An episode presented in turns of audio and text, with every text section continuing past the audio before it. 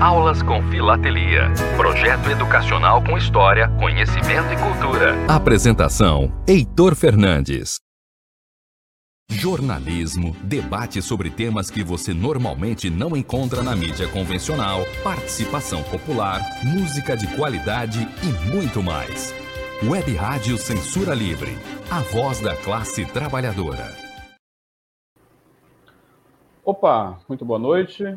Hoje é quarta-feira, dia 22 de setembro. Estamos começando mais um programa Aulas com Filatelia pelo Web Rádio Censura Livre, que é a voz da classe trabalhadora. Nós temos dois trabalhadores aqui que vão, fazer, vão nos dar uma aula, que são meus convidados. Dr. Roberto Anite, que é médico, filatelista. Ele trabalha vários temas, é um tema bastante interessante que eu olhei aqui essa semana, eu lembrei logo de convidá-lo. Ele vai falar sobre o tema de hoje, que é os 150 anos da Lei do Ventre Livre dia 28 de setembro de 1871, quando a lei foi promulgada. Portanto, dia 28 de setembro dessa semana, completa-se 150 anos. E também para fazer parte dessa programação, para nos dar também aqui uma aula, professor, mestre, Júlio César Kondak, ele também é especialista na área, é pós-doutor, pós-graduado em História da África, também vai abrilhantar esse debate. Nós vamos fazer uma apresentação com trabalho filatélico com o doutor Roberto, né? Em seguida, o Júlio faz a complementação no primeiro bloco. Mas antes, vou dar dois minutos para cada um fazer a sua apresentação. Primeiro, doutor Roberto, depois, Júlio Kondak. Doutor Roberto. Opa, boa noite a todos. É um prazer novamente estar aqui com todos vocês. Esse trabalho fantástico que o Heitor desenvolve, né, que é esse projeto de aulas com filatelia. É, eu tenho várias coleções temáticas, e uma coleção que me chamou muito a atenção é a coleção sobre escravidão no Brasil. Aliás, a grande maioria das coleções que eu tenho, elas versam sobre a história do Brasil. É, é um assunto que, para estudar, precisa de uma vida inteira e é pouco. E os selos que o Brasil emite, os nossos selos comemorativos, desde 1900, a grande maioria mostram exatamente isso, partes da história do Brasil. Então, eu já vou falar de um pedacinho dela, mas eu vou ter que falar bastante coisa. Tá? Obrigado, doutor Alberto, com certeza. Professor Júlio Kondak também vai fazer sua rápida apresentação antes de entrarmos diretamente no tema. Júlio Kondak, obrigado. Está sem som, Júlio.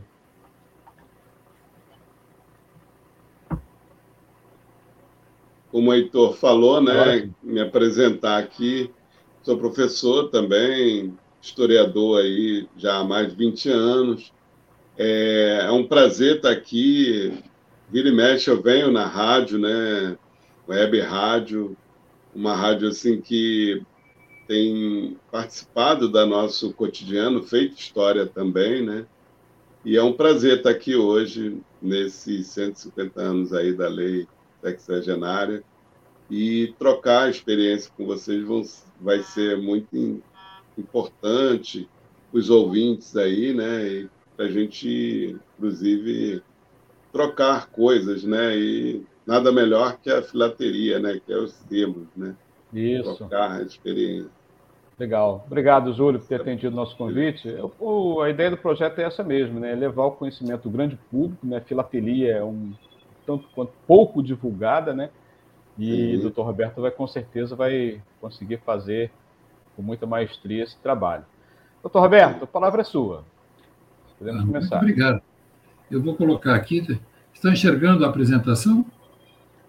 Deixa eu ver. Ainda não.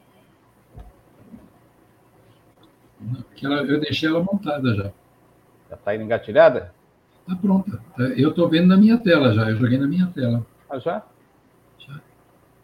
Assim, eu não apresentei também nosso companheiro Dirley Santos, que está aí nos bastidores, né? Ele que ajuda aí nas operações. Com certeza ele vai para ajudar. Tem que compartilhar de novo, ele está mandando aqui a mensagem, doutor Roberto. Compartilhar de novo? Então. Isso. Deixa, deixa eu voltar aqui. Tranquilo, a gente aguarda, sem problema.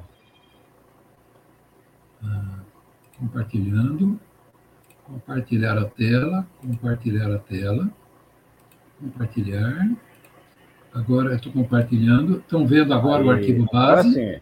agora vamos para a apresentação. Tudo Aí, Está chegando, chegou. Então, Legal. Tá Obrigado, doutor Roberto. Tá, então vamos lá. Eu estou começando aqui a falar um pouquinho da lei do ventre livre. é, é parte da minha coleção de escravidão no Brasil, mas também é parte do trabalho que eu estou apresentando quinzenalmente, que termina em, em novembro, a história do Brasil através dos selos. A lei do ventre livre ela foi promulgada também pela princesa Isabel, vejam a data, 28 de setembro de 1871, e surgiu dentro de uma evolução social anti-escravagista que nós tivemos. Mas para que eu possa explicar um pouquinho da, dessa lei, eu tenho que voltar um pouco na história, até, tal, até um pouco na história da humanidade, e eu peço ao, ao nosso colega, o Júlio César aí, que tudo que eu tiver de errado, por favor, você me corrija, tá? Eu sou muito bom em reimplantar braço, mas o resto eu sou bastante amador. Então, veja, escravidão ela, na, na, história da humanidade, nós temos registros já desde a Mesopotâmia, há 5 mil anos atrás. No fundo, a escravidão é uma relação entre dominador e dominado, vencedor e vencido. Por exemplo, ela é uma relação credor-devedor. O credor, aquele que emprestava o dinheiro, é, ele podia escravizar o devedor ou escravizar a própria família do devedor ou vendê-los como escravos para pagar a dívida. O devedor muitas vezes ficava escravo do credor a vida inteira. Isso é muito, muito mostrado na história da Inglaterra. Portugal, no século XIV, comprava escravos chineses. Os povos muçulmanos vencidos. Aliás, é impressionante as guerras que surgiram por conta de religião.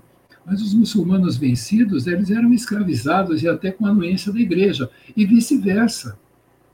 Uh, a ponto de muitos judeus terem se convertido em cristãos novos para fugir da dominação, e fugiam também da Europa.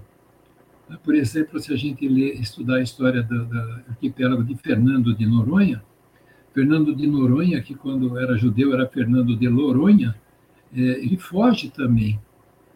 E, enquanto que a Santa Sé ela proibia a escravidão de católicos. Na Idade Moderna, vamos dizer agora no século XX, os judeus foram escravizados na Segunda Guerra pelos alemães para costurarem roupas, para trabalharem em fábricas, para construir os fornos que consumiram os seus irmãos judeus. E, e ainda hoje, muitos prisioneiros né, são escravizados em muitas nações para a produção de bens e serviços.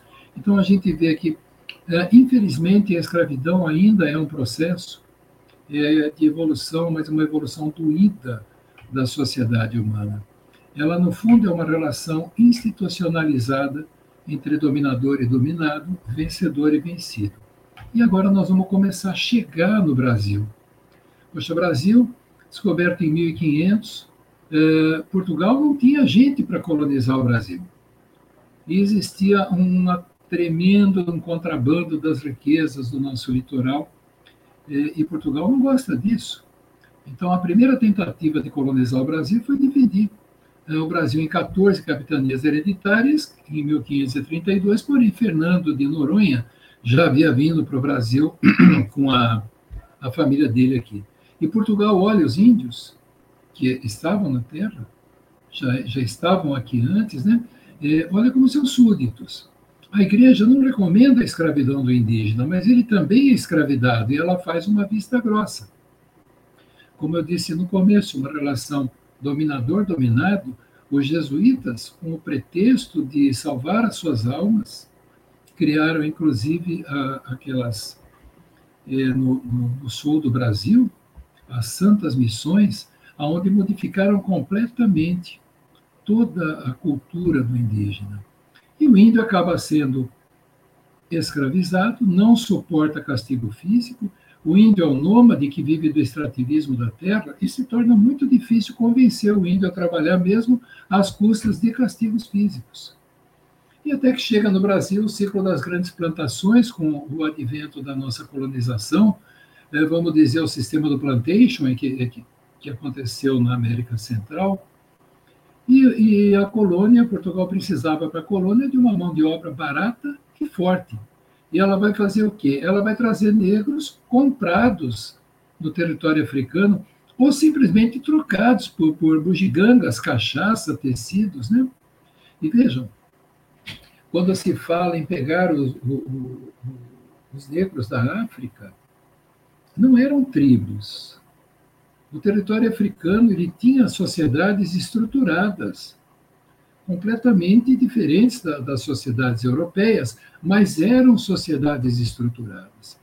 E Portugal começa, não só Portugal, mas França, Espanha, Inglaterra, elas vão criando as feitorias nas costas da África, e, e eles fomentam guerras entre os povos do, de todo o continente.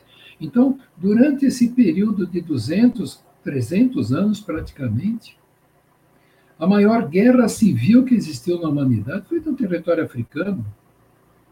As tribos, vamos chamar de tribo, desculpe, né? mas uh, os povos mais fortes, com mais estrutura de guerra, capturavam outras tribos ou outros povos e passavam a cobrar tributos em escravos. Ah, o Brasil exporta escravos alfabetizados, inclusive, em árabe, eles eram muçulmanos do norte da África. Bom, começa uma grande briga, porque a Inglaterra já entra aqui nessa época, na Revolução Industrial, e ela não está querendo admitir concorrência para os seus produtos é, de países que conseguem fazer as coisas mais baratos. Então, o, o escravagismo o custo da matéria-prima, o custo da agricultura era muito mais barato do que qualquer outra coisa que se passava dentro da Inglaterra ou em todas as suas colônias. Lembrando que a Inglaterra era o império onde o sol nunca se põe, a volta toda do mundo eles tinham alguma coisa. A, lei Bill Aberdeen, 8 de agosto de 1845, autoriza a marinha inglesa a capturar qualquer navio negreiro, mesmo em águas brasileiras. E em seguida, aqui no Brasil, por pressão dos movimentos abolicionistas, se promulga a Lei Eusébio de Queiroz, que proibia o tráfico de, de escravos. Isso vai criar um tremendo um contrabando de escravos, é, porque os escravos não podiam mais vir por mar. Algumas penas que os ingleses impunham ao, ao capitão do navio chegavam até a pena de morte. 1831, a lei Feijó no Brasil era uma lei para inglês ver, porque o Brasil devia muito à Inglaterra. É, lembra que em 1808 toda a corte portuguesa veio para o Brasil fugindo da, da, da invasão do, do, Napoleão da França e tinha que de vez em quando bater continência para os ingleses. Eles faziam uma lei para o inglês ver, não mudou absolutamente nada. Dizia que todo africano tra, trazido no navio negreiro a partir da data da lei seriam livres não surtiu efeito nenhum. É, Eusébio de Queiroz ah, consegue promulgar essa lei que decreta mesmo o fim do tráfico negreiro para o Brasil. E o que acontece? Começa a haver um tráfico de, de escravos dentro dos estados brasileiros. A gente tem que lembrar uma coisa que pouco se fala, que o senhor de escravo, ele cria a figura do escravo reprodutor, onde ele alugava um escravo dele que era bonito, forte, não tinha cara de dente, e ele era alugado para uma outra fazenda, onde ele, onde ele deveria engravidar 4, 5, 6, 10 escravas. E em 1871, 28 de, de setembro de 1871, é, é assinada pela princesa Isabel a lei do ventre livre. E aí a gente aprendeu lá na escola, eu lá nos idos de 1964, 65, aprendi que a lei do ventre livre dizia que todos os filhos escravos nascidos a partir daquele ano seriam livres. Agora vejam só é, a falta de logística, a falta de planejamento. Primeiro, os conservadores já viraram um bicho com, a, com, com o império. Os grandes latifundiários também. Aí eles simplesmente passam a registrar crianças com data anterior à lei para dizer, mas ela nasceu antes da lei. A segunda coisa que ocorre, se essa criança já não é mais minha escrava, que obrigação tenho de sustentá-la? Então, a mãe escrava tá? acabou de dar luz, ela vai para o trabalho. E essa criança fica onde? A mortalidade infantil entre os filhos escravos após essa lei foi grande demais, foi violenta porque a criança ficava sem alimentação, sem água, sem limpeza, higiene, nada disso. Mas ainda, essa lei ainda ela nos traz surpresas. Tá? É, essa lei foi alvo, alvo de muito, debate no Império. E eu continuo aqui. Olha que coisa. Eu tenho mostrado nos slides os selos. A lei do ventre livre só foi homenageada com o selo. Mas veja, esses filhos menores que nasceram após a lei, eles deveriam ficar sob o poder e autoridade do senhor que era o dono da mãe dele.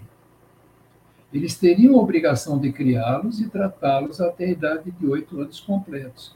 Mas não era interessante para ele ficar sustentando uma criança. Isso gerava custo. Né? Então, começa com aquilo que eu falei. Cada vez que morria um recém-nascido, uma criança, antes dos oito anos, ele batia palma. E ele não se esforçava para modificar isso. Né? Após os oito anos, esse proprietário ele tinha umas alternativas. Ele podia entregar essa criança para o Império, vamos chamar de Estado. O Império pagaria para ele 600 mil réis. Ou ele continuaria com esse menor até ele completar 21 anos, mas ele não estaria livre. Ele teria que servir ao seu senhor. Tá? Então, essa criança, ela também poderia ser libertada se alguém pagasse a indenização do proprietário. Isso acabou virando um comércio de crianças porque eu tenho uma menina de oito anos, filha de uma escrava minha, você compra a liberdade dela e me paga os 600 mil reais, ela vai ser criada por você. Só que ela vai ser a empregada doméstica da casa, que vai inclusive apanhar. E, aquela, e tem um, um outro trecho da lei que diz: se essa criança for maltratada, o senhor vai pagar caro. Não paga nada, não acontece nada. No Brasil, até hoje, as leis são para inglês ver. Então, se esse proprietário uh, maltratasse, desse castigo excessivo, veja, a lei fala em castigo excessivo, ela não fala em castigo simplesmente. Castigo excessivo. Tá? O proprietário perderia a posse da criança. E aí tem um trecho da lei que eu não consegui entender, ninguém conseguiu me explicar. Nesse caso, a criança teria, o, eh, a criança eh, teria os serviços transferidos à pessoa a quem nas partilhas pertencer a mesma escravo. Ninguém sabe o que isso quer dizer, nem o Visconde do Rio Branco, que é o homem que criou essa lei e, e, e nossa querida princesa Isabel assinou. Agora, outro detalhe: e se a mãe da criança morre antes que o filho complete 21 anos? Ah, como essa, essa mãe após o parto, ela já era colocada para trabalhar, porque a criança já não seria um investimento para o senhor da fazenda, é, ele já colocava para trabalhar no puerpério. Vai colher café, vai colher feijão, sei lá o quê. Então, ela num puerpério extremamente precoce, tá? ela acabava tendo suas hemorragias, acabava tendo suas infecções puerperais e é, a criança teria que ser entregue a alguma associação ou colocada eh, ia para o governo que colocava numa associação que criaria essa criança até os 21 anos?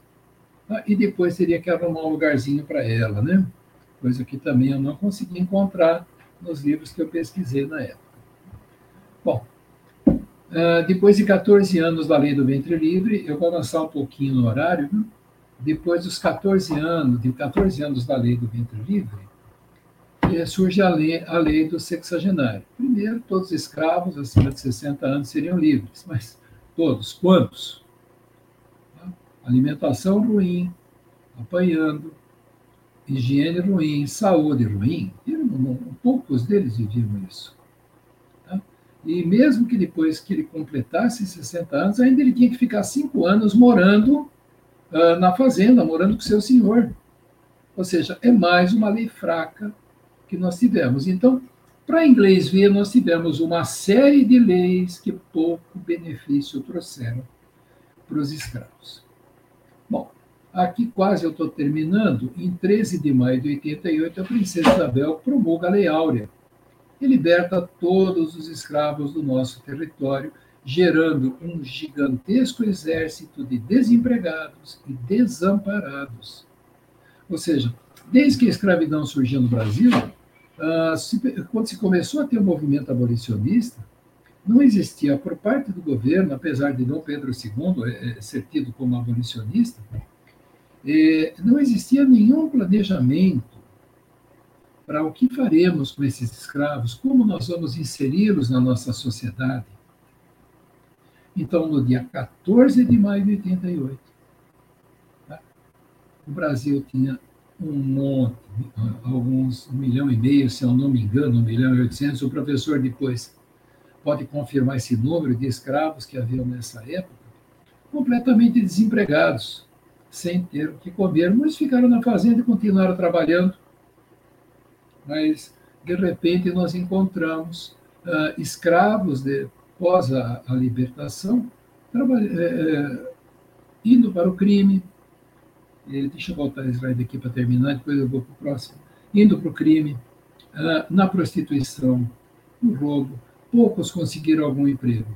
Existia uma classe de escravos nas cidades, principalmente no Rio de Janeiro, na corte, que eram barbeiros, músicos, marceneiros. Né? Eles ainda conseguiram se manter um pouco no trabalho. Eles eram os escravos, vamos dizer, meeiros, que eles tinham que trabalhar de dia, dar, um aluguel para o dono dele à noite. Esses ainda tinham alguma profissão. Agora, e os escravos que vinham das fazendas, os escravos que vinham das minas? Aonde eles iam fazer? O que, que eles iam fazer? Então, infelizmente, nós tivemos, dia 14 de maio, ah, nós tiramos, o, Brasil tirou uh, os negros da escravidão e colocou na desassistência, no desemprego. Nós lutamos até hoje para que isso acabe. A gente tem evoluído, graças a Deus, muita gente está conseguindo evoluir espiritualmente e descobrir que todos nós somos grandes irmãos. Bom, aqui só para continuar alguma coisinha.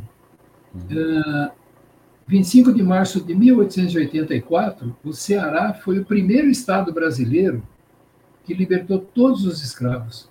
E nós temos alguém aqui pouco conhecido que deveria se falar mais, Francisco José do Nascimento, é, também conhecido como Dragão do Mar, ou Chico da Matilde. Chico da Matilde. Em, Fortaleza, é, em Fortaleza tem um centro lá cultural que é o Dragão do Mar. Sim. Inclusive, quando eu estive em Fortaleza, falei com a Júlia do Clube Filatérico e ela me prometeu que vai fazer um tour quando eu voltar para Fortaleza para mostrar para valer aquilo para mim. E em, em, seguida, 10 de julho de 1884, o Estado do Amazonas também libertou todos os escravos. E depois a Princesa Isabel que faz isso.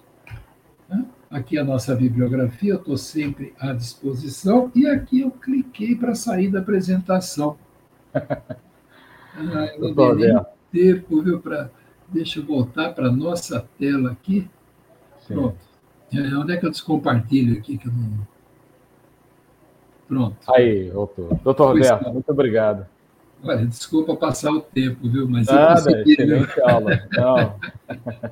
consegui, foi rápido, eu consegui. Excelente, excelente. Obrigado, doutor Roberto, como sempre, brilhante. Antes de passar a palavra ao professor Júlio César, para também fazer suas contribuições, quero dizer que já tem vários internautas e ouvintes né, assistindo nossa programação. Alguns já fizeram comentário. Eu vou aqui exibir alguns. Ó. A Débora Bassi nos dá boa noite, nos cumprimenta. Luiz Gonzaga também, o Luiz Gonzaga Amaral.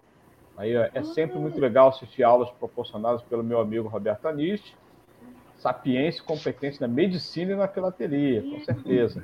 Abração, mestre leitor. Quem, quem sou eu para ser mestre, rapaz? Sou aluno.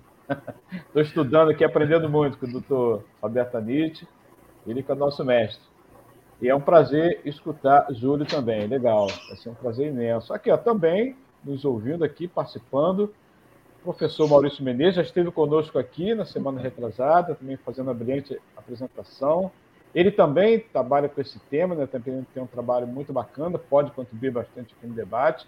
Obrigado, professor Maurício, também aqui com a gente. Uh, jornalista Antônio Figueiredo também nos cumprimenta, desejo um bom programa. Luiz Gonzaga novamente faz o seu comentário. E você está fazendo um trabalho sensacional na história do Brasil, doutor Roberto, né? com a né? cada fascículo melhor do que o outro, com certeza. Um trabalho muito bacana. Doutor Roberto tem um site. Obrigado. Né? Uma das minhas referências também de consulta é o site do Dr. Roberto. Quando nós vamos passar aqui o endereço do site. José Seco também nos cumprimenta, boa noite. Roberto Pires também já esteve aqui conosco, nos dá também boa noite. Juvenal. Juvenal Vieira Filho nos saúda a todos. Parabéns, doutor Roberto diz o Braida, lá diretamente do Juiz de Fora. Parabéns, doutor Roberto, a gente dá aqui os parabéns Braida.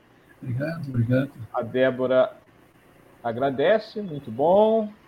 Também o Roberto Pires. Bela apresentação, doutor Roberto. Com certeza. Parabéns mais uma vez, doutor Roberto. Obrigado, obrigado.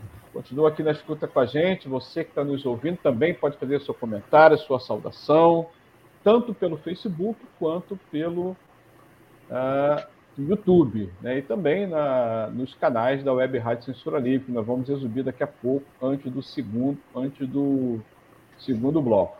Vou passar a palavra para o professor Júlio César Soares. Eu chamo ele de Julinho, né? Já tem bastante é. dele, mas agora aqui é professor Júlio César. Julinho, tá palavra bom, beleza. sua. Beleza.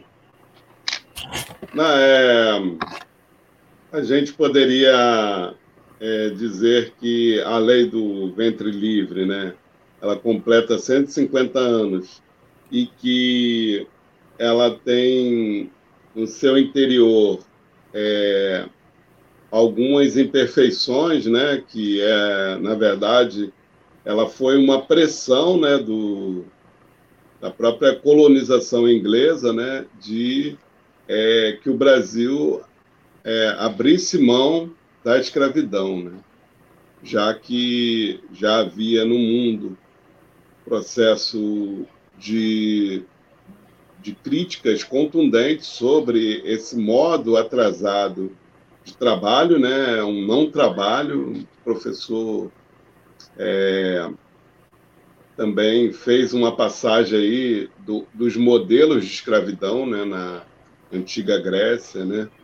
E aqui o nosso modelo não foi nesse conceito de dívida, e sim foi um conceito de é, ocupação, né? É, de trabalho que estimulado pelo colonizador, né, de uma empresa colonial no Brasil, para que desse muito lucro, né? Então não foi um escravismo por dívida, né? Até porque foi um, uma escravidão induzida né, de fora para dentro pelo colonizador, e que, é, com a permissão de, do papado, né, é, dos congressos da, é, de Portugal, né, da igreja, e com isso é, você tem todo um já uma divergência entre esse modelo das missões né, nas capitanias hereditárias, né, porque havia as missões que de interiorização do Brasil, né, é, e dessa, desse, dessa proposta comercial de se achar ouro, é, moedas preciosas, que aí tem a figura dos bandeirantes, né? É, e tem esse modelo das missões, que era um modelo feito na África, né, é, nas fronteiras africanas, para colonização por parte da, da igreja também e por parte da, da, da, do braço armado desses países desenvolvidos na Europa. Né? Então, é, aqui no Brasil, você já tem um primeiro momento dessas missões é, e de dessas missões já é, tentando escravizar os índios, né? É, apesar de não ter dado certo, mas nós tivemos aí de 1500 até a consolidação da escravidão mesmo, 1660, 1560, 65, né, da colonização já com a presença africana né, do norte da África, e é, que seria os Hausás, né? É, depois o Congo-Angola, no centro da África, e depois é, todo um processo de, é, do sul da África, né? que era os moçambicanos, né? da África do Sul também, pode dizer é, Congo Angola, né? É, é, essa, toda, toda essa história dessas nacionalidades africanas, elas se juntam num processo de, é, de uma empresa colonial mesmo ligada ao comércio, né, à, à exploração. O pau-brasil primeiro, depois veio a grande lavoura de cana-de-açúcar. Né? É, mas a gente tem aí é, todo um processo de, de, de propostas né, que vai, vai se consolidando aí a, a escravidão africana e é, secundarizando essa escravidão aí é, indígena e tornando ela mais eficaz, mais, é, como diz, é, é, mais é, mais eficiente para que o que o capital queria naquele momento. Né? O capitalismo comercial queria é, é, trocar produtos, né? era chamada triangulação do comércio, né? trazia rum e levava rum e escravos e levava a nossa açúcar, levava pau, pau Brasil, né? Já mas isso vai se desenvolver com muita força a partir do século é, XVII, né? Então, essa escravidão vai ser forte africana, né? E, e esse período que a gente está falando, é, a escravidão já está consolidada, é o período imperial, né? O império no Brasil ele já chega em 1808, com a vinda da família real e com é, toda a, a, tutela do, dos ingleses, né? versus as revoluções que aconteciam é, em toda a Europa, e em especial a hegemonia da França, né? depois da Revolução Francesa, da ocupação francesa em Portugal, fez com que a, toda a colônia é, é, viesse para a sua colônia mais próspera, que era o Brasil. Né? Então, a partir é, do segundo século XIX, né, na metade do século XIX, que é 1850, você já tem aí todo o debate da, da mudança do mundo do trabalho. É, e essa mudança tem muito a ver com é, as novas perspectivas para o Brasil no aspecto de tornar um país moderno, né?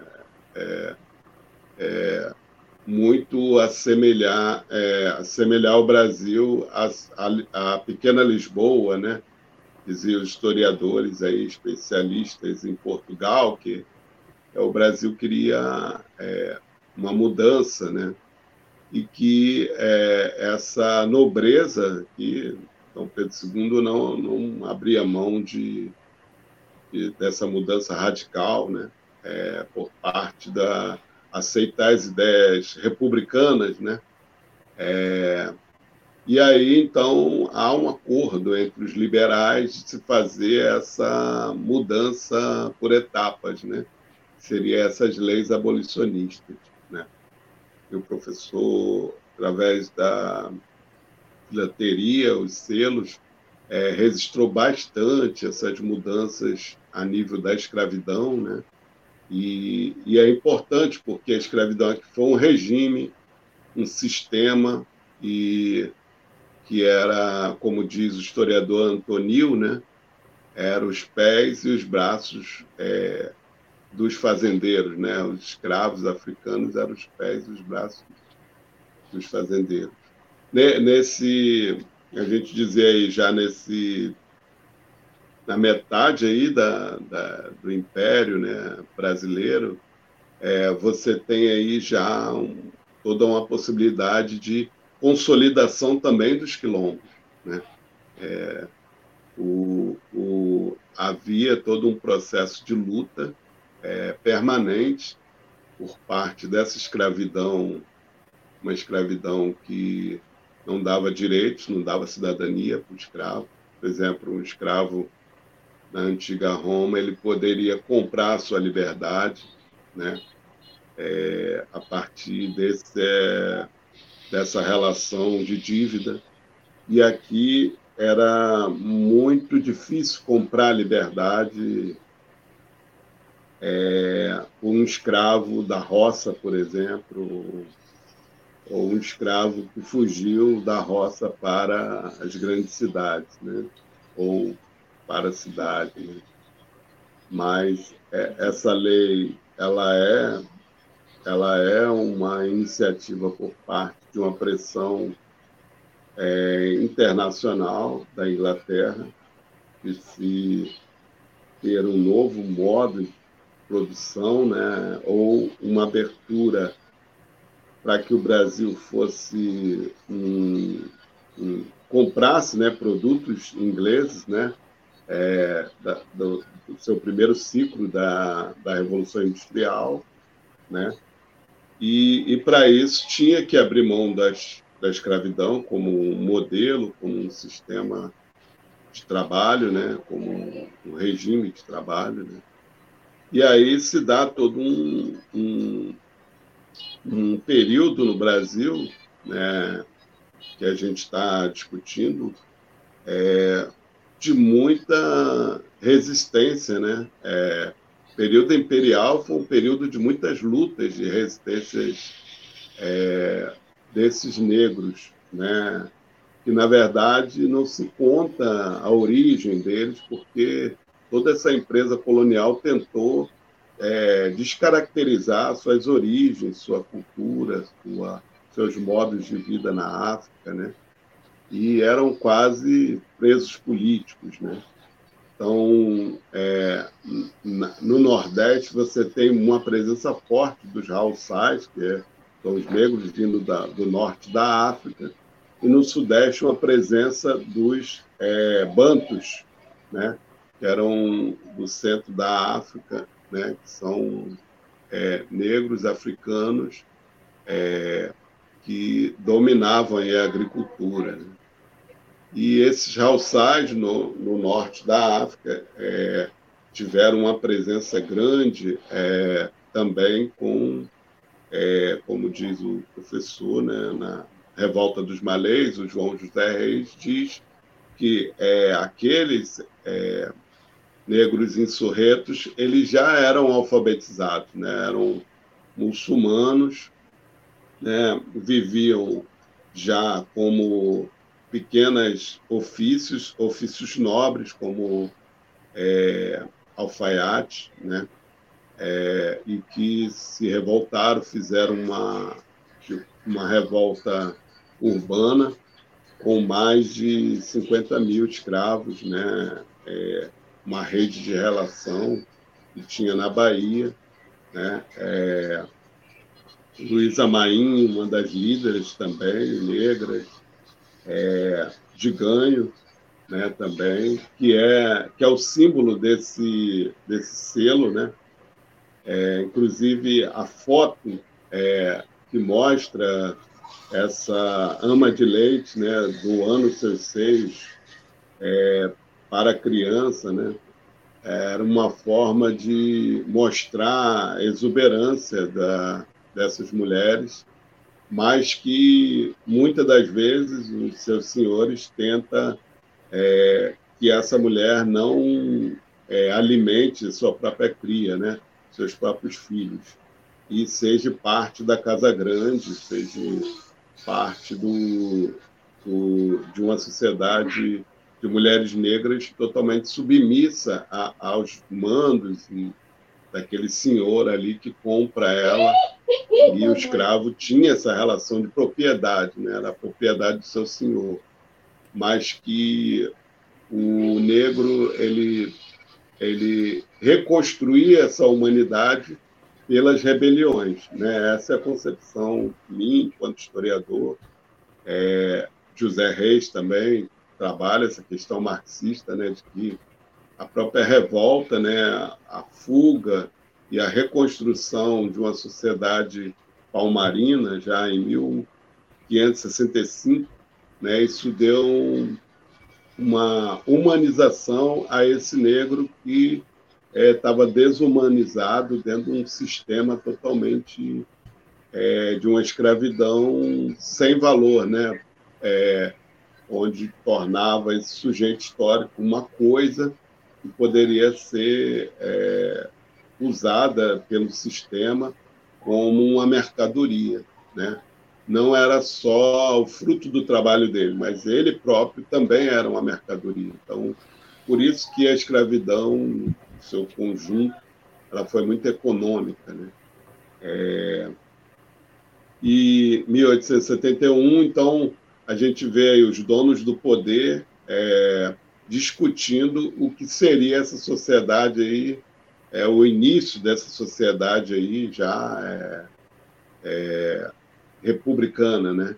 Porque já havia na Europa várias revoluções republicanas, né? É, e para nós houve uma, uma revolução é, negra aqui na América Latina, que é uma referência nossa, que é a Revolução do Haiti em 1804, 1808, e que tornou os negros escravizados em donos do poder na, na, no Haiti, né? E isso é, levava a, a um medo por parte dessa aristocracia branca, elitista, de aqui no Brasil esses negros revoltados ou que fugiam é, pudesse ter é, essa consciência. E aí depois, mesmo com todas as pressões para a escravidão terminar, é, é, houve toda uma reação dessa elite de gradativamente fazer leis como essa, a lei do ventre livre, que pudesse é, é, acabando com a escravidão por etapas, né? E a lei de destaque sexagenário, ela tinha falhas, sim. A primeira era, ela era corrente a etária, né? E se eles ainda precisavam ser mantidos nas senzalas, junto aos seus pais e, e até atingir a maioridade, a maioridade desses filhos, né? por exemplo, na, na, na lei de 1881, da sexagenária, que a partir de 60 anos os negros é, poderiam estar livres, né? É, esses, essas, essas crianças, com tutela do seu senhor, é, tinham aí 15 anos, né? E continua ainda sendo tutelado pelo seu senhor e, e também não tinham liberdade, né? E os negros na época também não conseguiam chegar a 60 anos, porque o trabalho era tão intenso, trabalho de roça, que os negros na segunda metade do século XIX é, chegava a 31 anos. Né? O professor perguntou quantos negros tinham libertos nessa época. Então, mais de 60% dos negros já estavam libertos nessa época. Né? É, faltava, então, 40%. Né? É aonde, em 1884, o Ceará vai ser a primeira nação a libertar todos os seus escravos. Né? E depois o Amazonas, como o professor colocou. Né? Então, é, antes mesmo da Lei Áurea libertar, em 1888, você já tinha todo um tinham é, regiões com negros já libertos e muitos deles é, é, se libertaram pelas rebeliões também é, e você tinha aí também grandes é, quilombos organizados no Brasil. Né? É, você tinha Palmares, você tinha o quilombo de Ambrósio, em Minas. Né? Existe fragmento desse quilombo até hoje. É, nós tivemos quilombos é, no, no Rio de Janeiro, por exemplo. Um dos mais famosos foi em 1836, que é o quilombo do Manuel Congo, né, aqui, partido Alferes, que foi uma grande lavoura aí é, do café, né? que é, talvez seja a ancestralidade aqui da nossa construção aqui no Rio. Você tem os quilombos também no sul, né, os quilombos gaúchos, né, é, mas você tem aí a grande é, estrela aí dos quilombos, que é Quilombo de Palmares, que resistiu é, mais de 100, 100 anos com várias incursões né, do Estado brasileiro, das tropas, para a destruição de Palmares. Né? Ele só vai ser destruído em 1685 com a, a, com a intervenção de Domingos Jorge Velho, né? mas que é, ele vai ser recuperado, todo esse processo é, dos quilombos, na década de 70 agora, pelos historiadores. Por quê? Porque é, o quilombo de Palmares ele teve 50 mil pessoas livres é, em Palmares, né? em Alagoas. E tinha toda uma concepção de república livre, tinha uma concepção de socialismo, né? de planificar a economia, né? socializar fruto do trabalho. Então, os historiadores na década de 70 ele vai é, retomar essa discussão é, do significado desse, dessas repúblicas livres no Império Brasileiro, né? E vai dizer que a escravidão é, e os negros nunca tiveram essa essa subalternidade na história brasileira, né?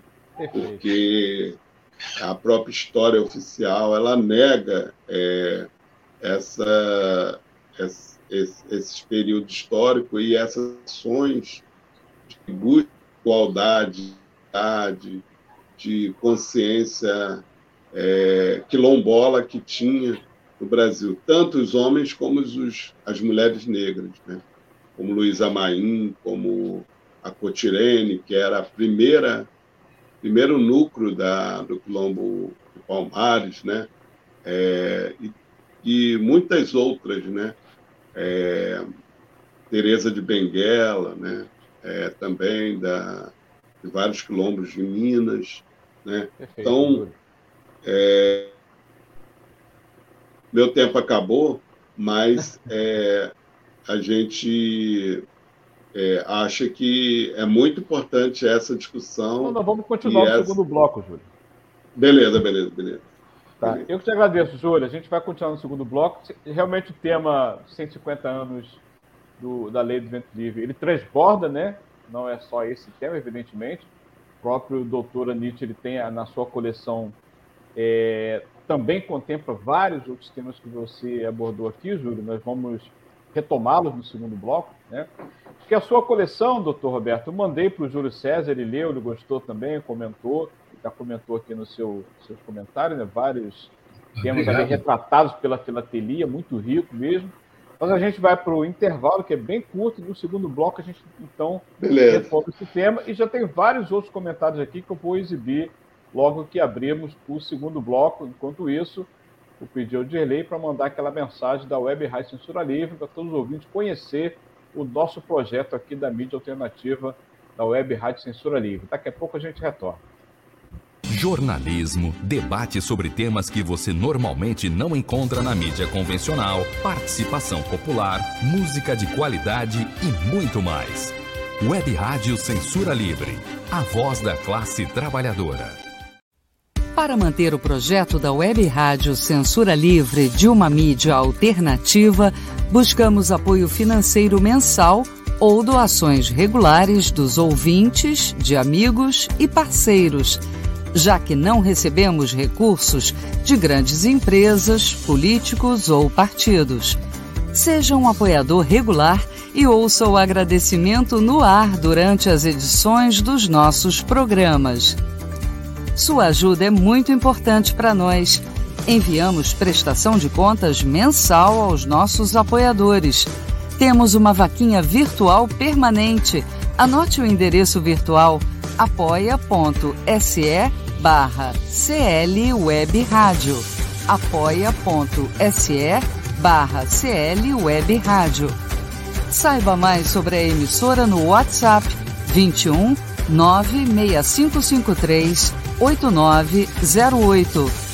Web Rádio Censura Livre, a voz da classe trabalhadora. Acompanhe a programação da Web Rádio Censura Livre no site www.clwebradio.com, no aplicativo exclusivo para ouvir rádio no celular, tablet e Smart TV. A emissora também está no Rádiosnet, um dos maiores aplicativos para esta finalidade, na nossa página no Facebook e no canal da emissora no YouTube. Acesse o nosso canal escrevendo youtube.com barra C barra Censura Livre. Tudo junto. Inscreva-se no canal e acione o sininho para receber as notificações de novos vídeos. Web Rádio Censura Livre a voz da classe trabalhadora. Eita, obrigado por tanto. Nosso projeto é muito economia, cinema, acessibilidade, temos uma rádio, projeto afirmativo, um de nossos clientes, meus comunistas, voluntários, comunicadores, e fazem aqui o seu trabalho de apresentar os temas mais diversos para a nossa classe. Doutor Roberto, vou devolver a palavra para você, mas antes vou anunciar aqui vários comentários. Né? Ó, Paulo Nanias também, da Filabras, né? Está aqui, manda um recado para nós. Boa noite, pessoal. Mais um excelente programa. Um tema de extrema relevância com convidados gabaritados. Parabéns a todos. Valeu, Paulo Nanias. Maurício Menezes faz aqui uma contribuição para a gente. Olha só que bacana, hein? Heitor, se alguém quiser ganhar a arte do meu painel sobre escravidão, Caminhos da Liberdade, solicite pelo e-mail mmmenezes.brasil.gmail.com. Legal. Nós vamos mandar assim, ó. Mandamos, inclusive, também o trabalho do Dr. Roberto. Podemos mandar, né, doutor Roberto? Divulgar à vontade. Está né? tá em ordem. Legal. Obrigado, Maurício Menezes. Obrigado pela sua gentileza de proporcionar aqui pelo Web Rádio também, socializar aqui o seu trabalho sobre escravidão, um trabalho muito bacana também, corrobora aí com o trabalho do Dr. Roberto. E ele continua aqui, ó, do Maurício Menezes, que é professor lá da, da Universidade Mackenzie. Mackenzie. Dia 15 de outubro, os Correios lançarão o bloco comemorativo aos 150 anos do Mackenzie do Brasil, que foi a primeira escola do nosso país a aceitar filhos de escravos e abolicionistas. O selo mostraria isso. Bacana, vai ser um selo bastante interessante. Ó, e no dia 28, na próxima semana, já está confirmada a emissão especial dos 150 anos da Lei do Ventre Livre. Será um bloco com dois selos. O primeiro dia de circulação vai ser o dia 28, exatamente a data que marca o Sesc Centenário. Né? O local de lançamento vai ser em São Paulo, mas todo o Brasil vai ter conhecimento dessa exibição, dessa emissão comemorativa. Nós ainda não temos aqui para mostrar, mas a partir da próxima semana todo mundo vai ter o conhecimento. Nós vamos aqui exibir através do projeto Aulas com Filatelia. Continuando aqui, tem também uma pergunta aqui do Dr. Roberto, que eu não sei, talvez você possa nos ajudar. O Wilton, Wilton Duque, ele faz, faz a seguinte pergunta: Boa noite. Onde e quando será a próxima exposição no Brasil? Exposição de selos, né? Boa pergunta. Várias exposições têm sido né, formato virtual, né? Lá da Nias, por exemplo, tem vários premiados aqui, o doutor Roberto foi premiado, eu também, modéstia à parte, Luiz Amaral, vários é. premiados aqui. Doutor Maurício Menezes também, foi uma, uma exposição bacana. E a exposição presencial está voltando, né, doutor Roberto? A... Então, agora, nesse dia 25, nesse sábado, a Sociedade Filatélica Paulista está reabrindo as portas com todos os cuidados. Eu que montei os protocolos claro. de segurança, tudo, né? Uhum. E eu acredito que para o ano que vem, porque esse ano aqui nós já estamos em outubro, vamos dizer assim, é muito difícil a sociedade ou a FEBRAF organizarem qualquer exposição. Mas eu acredito que o ano que vem a gente já comece a ter as exposições regionais, né? Tem várias aqui no interior. Nós temos Cachoeira Paulista, não, não, já ah, teve que parar por causa da pandemia. Americana, é, São Paulo, Ribeirão Preto, É, então, a gente espera que o ano que vem essa pandemia seja controlada para valer e que Sim. consigamos né, é, ter as exposições presenciais. A gente se encontra com todo mundo, é uma delícia conversar. Oh, bacana, legal. A filatelia é uma ciência auxiliar da história, né? E vai Sim. ajudar bastante a gente aí a retomar as aulas com segurança. Né? É. Essa é o, a intenção do nosso projeto. Doutor Roberto, é, você fez uma brilhante apresentação, Júlio César também. Nesse segundo bloco, vocês podem comentar uma apresentação do outro, evidentemente, com a contribuição do nosso público ouvinte. Fala mais um pouco sobre o seu trabalho, doutor Roberto. O senhor centrou, evidentemente, sobre os 150 anos da, da Lei do Vento Livre, mas tem vários temas ali que você, que você colocou. Né? O Júlio se referiu à emissão de 100 anos, né? Você pode voltar Sim. aí, ó, aquela que tem a mãe de leite, né, amamentando uma criança branca, uma, uma exposição, uma emissão muito bacana, que marcou lá os 100 anos, e nós vamos ter agora os 150 anos, né? Eu gostei eu gosto muito daquela daquela emissão, né? Talvez a gente possa mostrar novamente por, aí. Vamos lá. O Roberto está tentando localizá-la. Aí eu vou encontrar aqui e compartilho Aquela... a tela. Tem uma Legal. entrada aqui já. É, tá, na, tá logo na capa. Aí, essa. Na capa, é, essa, essa. Essa que você se referiu, não foi, Júlio? Pode comentar. Isso, isso. Isso, isso mesmo. Essa mesmo. Essa o Júlio comenta? Você pode comentar, doutor Roberto.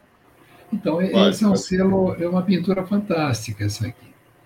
Porque ela mostra a ama de leite, ela tem o filho dela no uhum. chão e ela tem a criança branca amamentando. Então é uma coisa, se de um lado é uma coisa enternecedora, né? essas amas de leite, elas tinham um amor pelas crianças muito grande. Uhum. E você vê aqui ela deixando, ela está olhando para o filho dela. É um quadro triste, né? Ela é obrigada a amamentar o filho do, do, da Sinhá, enquanto o filho dela pode estar passando fome.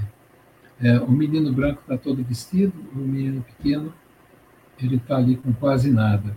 A gente lembra que no Brasil o escravo era considerado como uma máquina, era uma máquina agrícola, uma máquina de trabalho. É, eu quando resolvi montar essa coleção de, sobre escravidão, eu tive que estudar a escravidão para valer. Eu gosto de história e eu estudo para valer isso aí. E o que acontece? Para montar essa coleção, eu li mais de 1.200 páginas. Dois livros que eu comprei na imprensa oficial do Estado de São Paulo, que agora a, loja de, de, de, livros está fechada. É, um era Escravidão no Brasil, um livro de 400 e tantas folhas, e um outro livro da escravidão no Estado de São Paulo. São livros que são é, é feitos por é, professores de universidades, eles dissecam tudo isso aí. Posso tirar aqui a tela? Sim, obrigado. Então, é, é, a gente, quando começa a estudar a escravidão, a gente não vai não olha só o lado poético, existe um lado poético em tudo que se escreve, mas a gente conseguiu olhar, e eu acho que todo mundo deveria olhar, aquele lado que dói dentro do coração. E não só olhando a nossa escravidão no Brasil, olhando a maneira com que povos dominadores controlam os dominados. A gente viu isso na guerra, na Segunda Guerra Mundial. É uma coisa tremendamente triste. Nós estamos vendo agora no Afeganistão. São coisas assim que envergonham a raça humana. É, eu digo que o passado é o nosso melhor professor para o presente e para o futuro. Sim. Nós não podemos julgar o passado com os olhos do século XXI. Mas nós temos a obrigação, por estarmos no século XXI, de não cometermos os erros do passado. Isso é inaceitável hoje para, a sociedade. Ou inaceitável para nós que estamos tentando evoluir, tentando eh, nos tornar, vamos dizer, estamos tentando nos tornar anjos. Nós não admitimos a maldade, nós não admitimos a criminalidade, nós não admitimos homofobia, racismo, feminicídio. Não, nós não podemos aceitar isso mais. Então, com essa coleção, eu, eu lembro quando eu expus essa coleção na Sociedade Filatélica Paulista, eu falei uma hora e meia. Uhum. Eu mostrei um lado que é para que ninguém esqueça o que aconteceu ali. Por quê? Porque essas coisas nos ensinam. Nós não podemos cometer esses erros. Acabou. Estamos no século XXI. Somos gente, somos cidadãos. Tá? E é assim que a vida tem que funcionar. Então, eu acho que todas essas desgraças porque, pelas quais a humanidade passou, elas devem ser um museu pregado na nossa memória. É, é interessante, eu falo das desgraças que a humanidade passou, quando a gente pega o Holocausto, a Segunda Guerra Mundial, Sim. Israel montou um site com fotografias de crianças e pessoas que ninguém sabe quem são. Eu entrei nisso aí para ver. Eu quase comecei a chorar em frente à tela do computador. Você vê crianças, toda criança para mim é linda, aliás, todo ser humano para mim é lindo. Mas você vê crianças que hoje não têm nome, a memória foi apagada. Eu visitei o Museu de Anne Frank em Amsterdã. Eu não conseguia falar quando eu saí, eu não conseguia respirar. E quando eu começo a estudar a escravidão, da maneira com que ela foi feita aqui no Brasil, meu Deus, isso dói na alma da gente. Eu, depois de velho, fiquei emotivo, eu me sinto muito mal com essas coisas. E eu gostaria que cada brasileiro que ainda é, é pensa que é, é, melhor, um é melhor que o outro, eu, é cada brasileiro que, que, que, que agride a mulher, que é homofóbico, que é racista, ele começa a pensar nisso. Tá? Comece a lembrar de uma lei espiritual muito grande, o mais forte tem que defender o mais fraco. Não é dominar o mais fraco. A única maneira da gente conseguir evoluir. Chama-se fraternidade. A Revolução Francesa trouxe esses ideais de igualdade, de fraternidade. Né? Ela trouxe para nós isso. Por que não aprende? Por que a humanidade demora em aprender as coisas? Então, basicamente, Heitor, é isso que eu queria falar. Daqui a pouco eu começo a me emocionar e ficar ruim. Todos nós. Eu queria que você é, comentasse o... também, Júlio e doutor Roberto. É, doutor Roberto, na sua, o... na sua, apresentação primeiro, ele fez um comentário sobre um, um parágrafo da lei do ventre livre. É, ele fala aqui, ó, no sexto parágrafo, se essa prestação de serviços de filhas escravas, antes do prazo marcado no parágrafo primeiro, se por sentença do juízo criminal reconhecer-se que os senhores das mães os maltratam, infringindo-lhes castigos excessivos. Excessivo. Ele não estava contra o castigo, somente se for excessivo. O castigo estava autorizado, né? É, e não ficou só aí, né? A gente lembra também da revolta da Chibata, né? Que o castigo era oficializado dentro das Forças Armadas da Marinha. É outro tema, mas a gente tem que fazer esse recorte também, né? A lei falava é. no castigo excessivo e o castigo continuava. Imagina o castigo dentro de uma instituição militar, na Marinha, onde os marinheiros se revoltaram ali. Né? É, Júlio também pode comentar sobre esse tema, que está agregado ao tema da lei do ventre livre, sem sombra de dúvida. É, o problema é a questão do. A escravidão, ela inaugurou o mundo do trabalho, a concepção de trabalho, né? É uma concepção greco-romana. É, e, e esse trabalho baseado na escravidão é um trabalho sem valor, é um trabalho atrasado, é um trabalho de castigo, né? E não um trabalho que Marx dizia, um trabalho que cria, um trabalho que, que, que dá satisfação ao trabalhador, né? É um trabalho que transforma a natureza, para que a gente possa sustentar nossa família. Então, a escravidão até hoje é, trouxe para nós, sociedade brasileira, um conceito de trabalho como castigo, né? Um trabalho como castigo. E a maioria dos trabalhadores negros e negras estão nesse trabalho do castigo. é o cara que trabalha mais de oito horas por dia, é o cara que, que os empresários querem, que não tem uma legislação como a CLT, né, que é essa lei agora 1045, que era acabar com 72 anos da lei da CLT e os jovens agora ingressarem no trabalho sem nenhuma legislação, sem férias, sem décimo terceiro, sem nada. Né?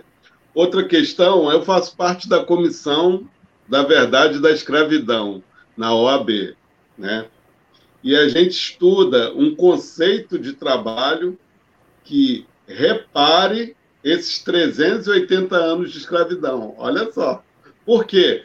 Porque a tortura é um crime imprescritível. E se na escravidão teve tortura, então é um crime imprescritível.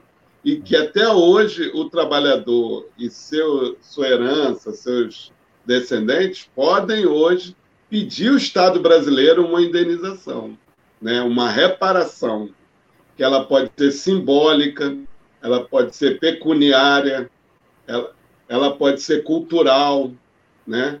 Então, tem vários tipos de reparações. Né? Então, a gente estuda essa questão. Até hoje, pela, pelo, pela Comissão do Trabalho da OAB, existe no Brasil 100 mil escravos. 100, 100 mil escravos existem no Brasil. Que a gente fala, 100 mil trabalhadores análogos à escravidão. Brasil, né? É, e se essa lei agora, da mini-reforma do Bolsonaro passasse, aumentaria isso, que a gente quer extinguir do nosso passado histórico. Entende?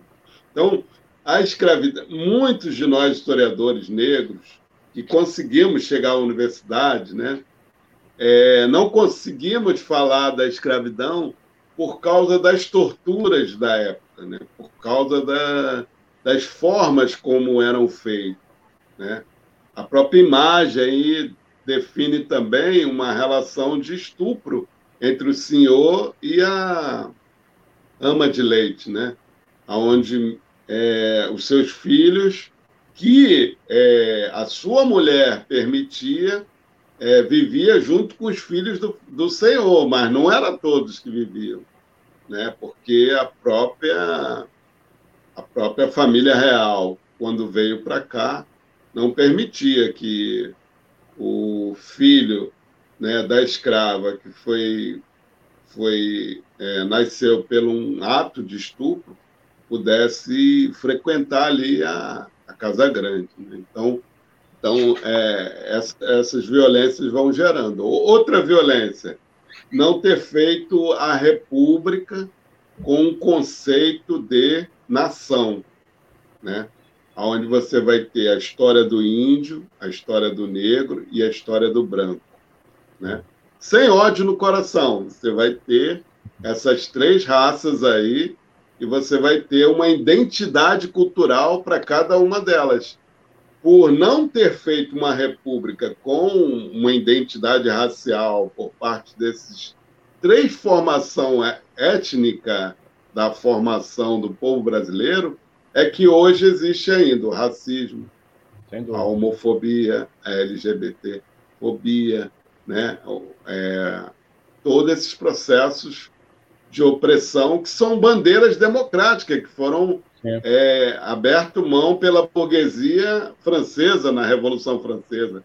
E a, os próprios senhores de fazenda não fizeram a revolução democrática aqui no Brasil. Né?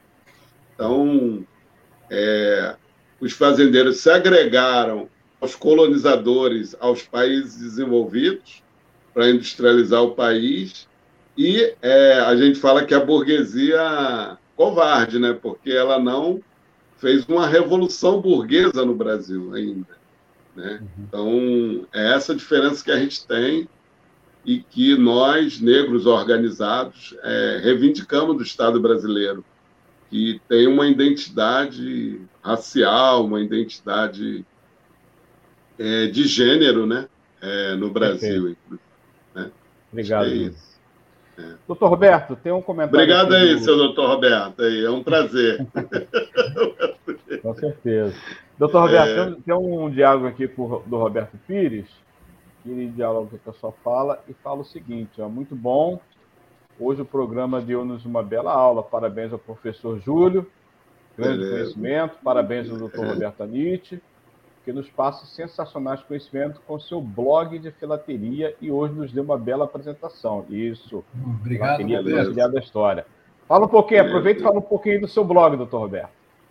É, eu, eu tenho um blog que. O, o nome do blog é robertoaniche, para variar.com.br. Roberto Aniche, tá? é, ele não, é, não tem só material meu. Aliás, o que ele menos tem hoje é material meu. Eu recebo muito material de colegas filatelistas. Né? É, eu abri agora uma partezinha de numismática, porque eu recebo também contribuições de colecionadores de selos, moedas, né? Então, eu estou começando a, a, a desenvolvê-lo, né? E assim, ele começou como uma brincadeira de fim de ano aqui em casa, é que eu desafiei, eu tenho um filho meu que é, é, é, fez ciência da computação, e eu desafiei que ele me ensinasse a montar um site. É. E ele me ensinou assim, com, em 10 minutos, o WordPress estava com o site meu. Não me peçam para mudar a cara do site, que eu não sei. Aquilo ali já faz dois anos e meio. Está ótimo. E, e, a gente foi, foi, foi recebendo material. É, eu publico duas matérias por semana e faço o informativo na lista dos amigos dos selos, no Facebook, nas listas do WhatsApp. É, eu estou publicando semana sim, semana não, a história do Brasil através dos selos, que termina em novembro, depois eu lanço o volume único. É o colecionador lá do Rio Grande do Sul, Uri, Uri Chies, é, grande colecionador lá do Sul, a gente conversa por e-mail, né? E ele me passou nove fascículos da história do Rio Grande do Sul vista de outra maneira. Então, ele está mostrando a história do Rio Grande do Sul, é, baseado em filatelia. Eu publiquei a introdução e o primeiro fascículo do, da história, eu vou alternar com o meu. É, então, eu tenho muita coisa, eu apresento minhas coleções, alguns amigos me mandam algumas coleções, eu também publico. Roberto Pires está na minha lista para eu colocar a coleção dele de, de marcações. E ele está andando, ele está tendo uma média de 2.000, 2.200 visualizações por mês. Excelente. o, próximo, o próximo trabalho que eu vou começar a montar um curso de filatelia para principiantes. Ótimo. Que é uma coisa que eu quero montar. Conversei já com a Ananias, o Roberto Pires já está na minha mira para me ajudar, porque ele tem um conhecimento de informática muito bom. Uhum. É uma tentativa. Eu, eu convido o professor a fazer uma visitinha para o meu site Pronto. Vai ser um prazer. Se tiver, uh, professor Júlio, alguma coisa que tem que mudar, se me avisa que. Beleza, não. Eu aprendo mais. Eu aprendo mais errando do que lendo. Né? nós. É gente, nós aprendemos com nossos erros, tá? E, e, assim, é, uma, é um trabalho que eu adoro fazer. Eu olho a filatelia como uma maneira de você divulgar conhecimento Isso. cultural é, eu olho como uma maneira de você se encontrar com pessoas maravilhosas. Existem pessoas maravilhosas que eu me encontro no caminho. Eu conheci o professor Júlio aí, que eu adorei a fala dele. É, eu lembro quando eu fui ensinar um pouquinho de filatelia no, no Colégio Mackenzie, é, que eu falei para as crianças: o selo é um livro aberto. E o primeiro trabalho que eu dei para as crianças, eu dei uma folha de papel sulfite, eu coloquei um selinho do Brasil e falei: eu volto no mês que vem e eu gostaria que vocês me falassem o que esse selo está dizendo para vocês. E teve uma menina que pegou, eh, ganhou a folha com selo com Machado de Assis ela me descreve: Machado de Assis foi o maior escritor da língua portuguesa. Eu falei, tudo à mão, não serve computador. Ele foi o fundador da Academia Brasileira de Letras. Meu Deus, essa menina nunca mais vai esquecer na vida o que aquele selo ensinou para ela. E foi uma, um trabalho magnífico que a gente fez. Né? A minha coleção de História do Brasil é uma coleção que eu não ponho em exposição competitiva nenhuma, porque ela, ela pensa mais em história do que em selo. Ela pensa em descrever a história. Eu quero mostrar os aspectos da história e vou ilustrando com selos, envelopes, cartões. Né? Mas o prazer que eu sinto estudando isso é uma coisa maravilhosa. Eu aprendo muito, isso me torna uma pessoa melhor. É isso que para mim é, é, assim que funciona. Legal. Ó, o professor Maurício Menezes, lá da Mackenzie, também fala: parabéns, mestre Heitor. Eu estou me dando título de mestrado aqui eu não tenho. mestrado. Doutor Anitta e professor Júlio, excelente, legal. Obrigado, professor. Obrigado, professor Maurício. Já participei com o Roberto Anitta mostrando os 10 selos mais raros e caros do mundo, que graças a ele foi para vários clubes e revistas filatelia. Legal, me deixou muito feliz. Parabéns, Roberto Pires. Parabéns, doutor Roberto. Roberto, você falou no Machado de Assis. Eu lembrei que eu fiz uma pesquisa aqui no site da Biblioteca Nacional e é um comentário aqui que ele, ele escreveu uma carta ao Visconde Rio Branco se referindo à passagem da data comemorativa da promulgação da Lei de Vento Livre, da Lei de Vento Livre, quando ela fez cinco anos. Ele fez isso em 1876. Aí eu fui lá no, no, no link da, da Biblioteca Nacional, curioso para conhecer a tal carta, nada, o link está tá defasado, não me mostrou a carta.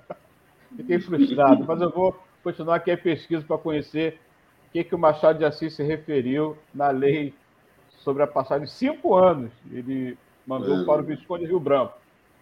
Então, é mais um, mais um detalhe, né? Olha, eu gostei muito, muito obrigado, doutor Roberto, mais uma vez. Doutor Roberto sempre muito gentil, nos atendendo aqui no nosso projeto da, da Aulas com Filatelia. Obrigado, Júlio. Uma hora é muito pouco para a gente fazer aqui essa aulas com filatelia, né? mas gostaria que vocês fizessem aí uma rápida saudação, cinco minutos finais, para a gente fazer as saudações finais para fechar aqui o programa. Então, doutor Roberto, em seguida, professor Júlio. Doutor Roberto. Eu agradeço a todo mundo que teve a paciência de, de nos ouvir aqui. Foi muito prazeroso falar sobre selos, falar sobre esse assunto tão importante na nossa história e que muitas vezes ele é varrido para baixo do tapete sem que a gente tenha o verdadeiro conhecimento dele. Então a gente conseguiu abrir uma cortina aqui, o professor Júlio escancarou essa cortina, mostrou para valer e que nós aprendamos com os erros do passado para não cometê-los nem hoje nem no futuro. É isso. Muito obrigado a todos e colecionem selos. Vocês viram como é gostoso, quanta coisa nós aprendemos. Com certeza. Obrigado, doutor Roberto. Doutor é... Júlio. É, eu queria agradecer as saudações, né? Nunca fui tão elogiado aí. É, mas tem um filme chamado do Pablo Neruda, né? Que é o Carteiro e o Poeta.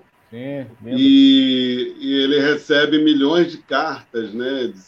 E muitos e, e assim é um filme que eu gosto muito. E e ele então se comunicava através de cartas. Eu gosto muito de cartas, né? E outro dia eu vi o selo de, da Revolução Russa, né? Eu fiquei muito maravilhado é, é, do porquê é, essa, o selo ser um livro aberto, realmente, e não deixar que as pessoas esqueçam da história. Eu amo muito. Né? Então, eu aqui quero saudar todos vocês e muito agradecido de ter aprendido muito com vocês e esse convite aqui hoje. Ganhei o dia. Legal. Obrigado, Júlio. Obrigado, ah, doutor Roberto. Ó, vou dar um spoiler aqui. Você falou em é, Rússia. Dia 29, é. quarta-feira que vem, nós vamos fazer um programa sobre selos postais da Rússia. Vai ter um ah, convidado, ah, dois convidados, lá de Santa Catarina. Vamos Beleza. apresentar aqui com o tema de filatelia na Rússia, tá bom? Todo mundo está convidado. Beleza. Próxima quarta-feira, 18h30 aqui, todo mundo no programa Aulas com Filatelia. Valeu. E o Web Rádio Censura Livre. Grande abraço para todos, obrigado de eleição. Beleza, beleza. Valeu, obrigado. Obrigado. obrigado. obrigado.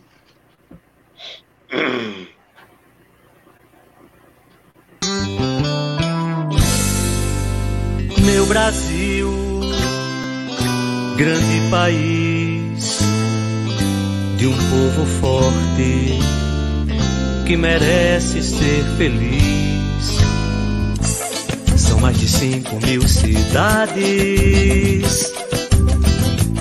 são múltiplas realidades. Em todas elas eu estou, levo emoções, sonhos, amor para qualquer canto do país de bicicleta ou de avião, de barco ou de caminhão, sou eu quem ligo esses Brasis.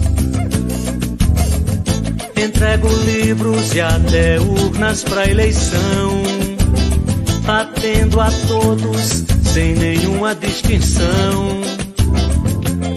E se você quiser comprar, ou se você quiser vender, tem nos correios a solução mas querem mudar toda essa situação.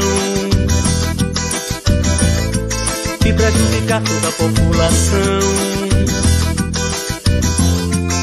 Com notícias fabricadas, fazem todas as jogadas pra enganar toda a nação. Quem é mesmo brasileiro está do lado dos correios contra a privatização. Eu sou brasileiro, com orgulho sou correios, sou amor. Eu sou brasileiro, com orgulho sou correios, sou amor. Meu Brasil.